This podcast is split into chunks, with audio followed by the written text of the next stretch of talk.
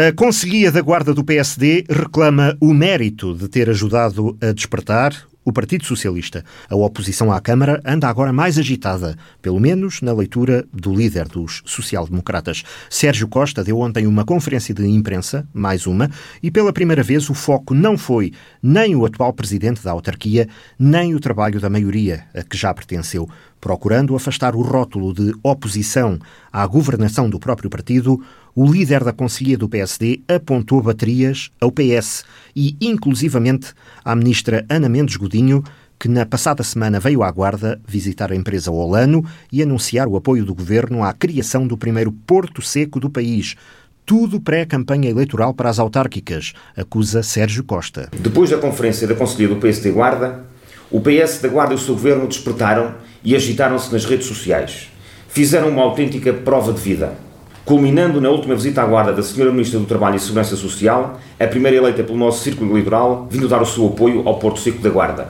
Chegaram tarde, mas finalmente chegaram a bom porto. Mas com a presença de pessoas alheias ao governo, transformaram a sua visita oficial numa espécie de lançamento de pré-campanha das autárquicas.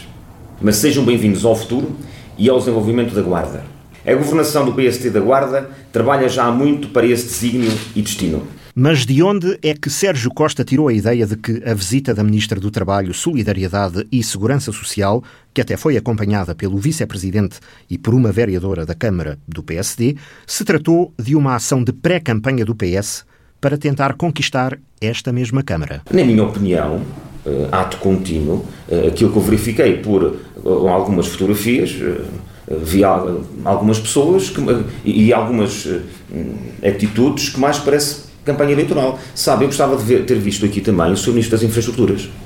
O, sendo o Sr. Ministro das Infraestruturas que tutela esta pasta, era imperioso que ele estivesse aqui e que pudesse também anunciar tudo isto. E por isso é que eu não quero crer, eu não quero crer que isto seja uma, o início de uma, de uma pré-campanha eleitoral autárquica. Mas venham todos, sejam todos bem-vindos ao desenvolvimento da Guarda. Todos somos poucos para puxar pela Guarda e pelo seu desenvolvimento económico, social e cultural. E o facto de ter sido apenas a Ministra do Trabalho a anunciar o apoio à criação do Porto Seco não dá garantias bastantes do empenho do Governo neste projeto, considera o Presidente da Conselhia do PSD. Eu gostaria de ver aqui também, ao lado da Sra. Ministra, que foi também candidata pelo Círculo Eleitoral da Guarda a deputada, Uh, portanto, eu não sei em que qualidade é que ela esteve cá, mas uh, quer se queira, quer não, é um membro do governo. Uh, gostávamos de ver o Sr. Ministro das Infraestruturas e, o, e a Sra. Ministra da Valorização do Interior, porque de facto essa matéria, uh, digamos que era um, um, cheque passado para o, o, o Porto Seco. E esperamos, e estamos convictos, que em breve isso será anunciado pela tutela. É isso que uh, se pretende, que a Guarda quer. A Guarda não gosta um, e não quer folhetins partidários. A Guarda quer desenvolvimento, quer condições para que as empresas possam desenvolver o seu negócio, para assim poder atrair mais investimento e atrairmos mais pessoas para a Guarda. Afinal de contas, é para isto que os políticos servem. Da esquerda à direita. Temos todos os dias que tentar fazer isto. Todos somos poucos para o tentar fazer. E de resto, Sérgio Costa diz que foi o primeiro político a falar da perspectiva de um porto seco. Há cerca de 15 dias tive o privilégio de, na reunião de Câmara e como vereador eleito, congratular a empresa Olano como primeira empresa de logística na Guarda que irá ligar o Porto de Leixões à Guarda, ligando o litoral norte ao interior centro e, por sua vez, à Península Ibérica e à Europa.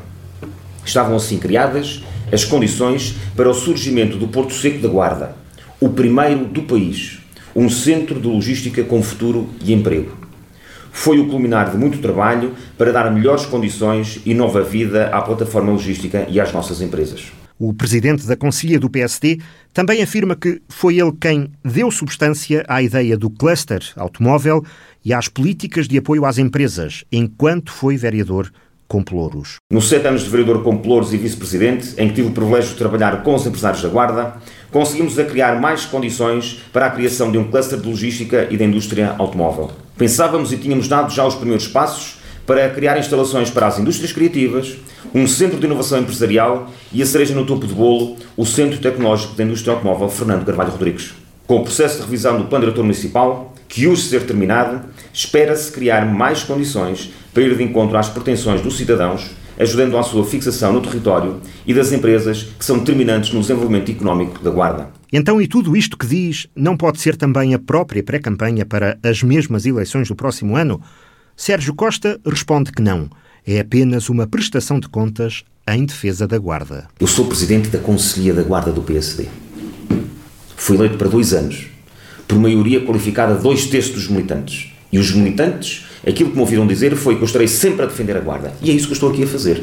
Custo o custar, dou a quem doer. E é de novo ao Governo e ao Partido Socialista que Sérgio Costa faz desafios para a Guarda. Desafiamos aqui o Governo do PS para a ousadia de lutar por incluir no quadro comunitário 2030 a linha de mercadorias para a plataforma logística e um novo acesso rodoviário à A23, a ampliação e requalificação do Terminal Rodoviário da Guarda, do Terminal Ferroviário da Guarda, a transformação da estação de passageiros do Barracão na estação da Guarda B, a ampliação do Parque Industrial da Guarda, as áreas de localização empresarial no mundo rural e as próximas fases da ampliação da plataforma logística.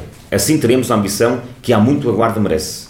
Assim seríamos menos interior e mais Portugal. Para esse combate, a Conselhia do PSD da Guarda dirá presente. E quem quiser pode juntar-se ao PSD nestas ideias. Todas as forças políticas da esquerda à direita, seja quem dado for, podem usar isto à vontade. Usem isto. Tal como eu referi, da esquerda à direita, todos somos poucos para o desenvolvimento da Guarda. Estas ideias são é o PSD que as lança, mas que sejam públicas, que as todos as possam aproveitar. O presidente da Conselhia do PSD vai também ao ponto de criticar as opções editoriais de uma estação de televisão que transmitiu um noticiário em direto da Guarda, no domingo. Lamenta a imagem que foi passada. Retratando uma Guarda parada no tempo, retratando um passado provinciano. Uma Guarda fria de esperança. E, portanto, eu estou a dar aqui a voz, penso que pela primeira vez, um, uma pessoa com, com alguma responsabilidade política, partidária, neste caso eu, mas também com funções públicas que eu tenho, a repudiar aquilo que aconteceu. Aquilo, aquilo não é a guarda. Aquilo pode ter sido a guarda de algumas décadas atrás. Agora não é de certeza. E nenhum partido da esquerda à direita se pode rever naquela reportagem. Um espaço de informação sujeito à liberdade editorial de um canal de televisão e não um daqueles programas de entretenimento onde figuras locais normalmente fazem fila para aparecer.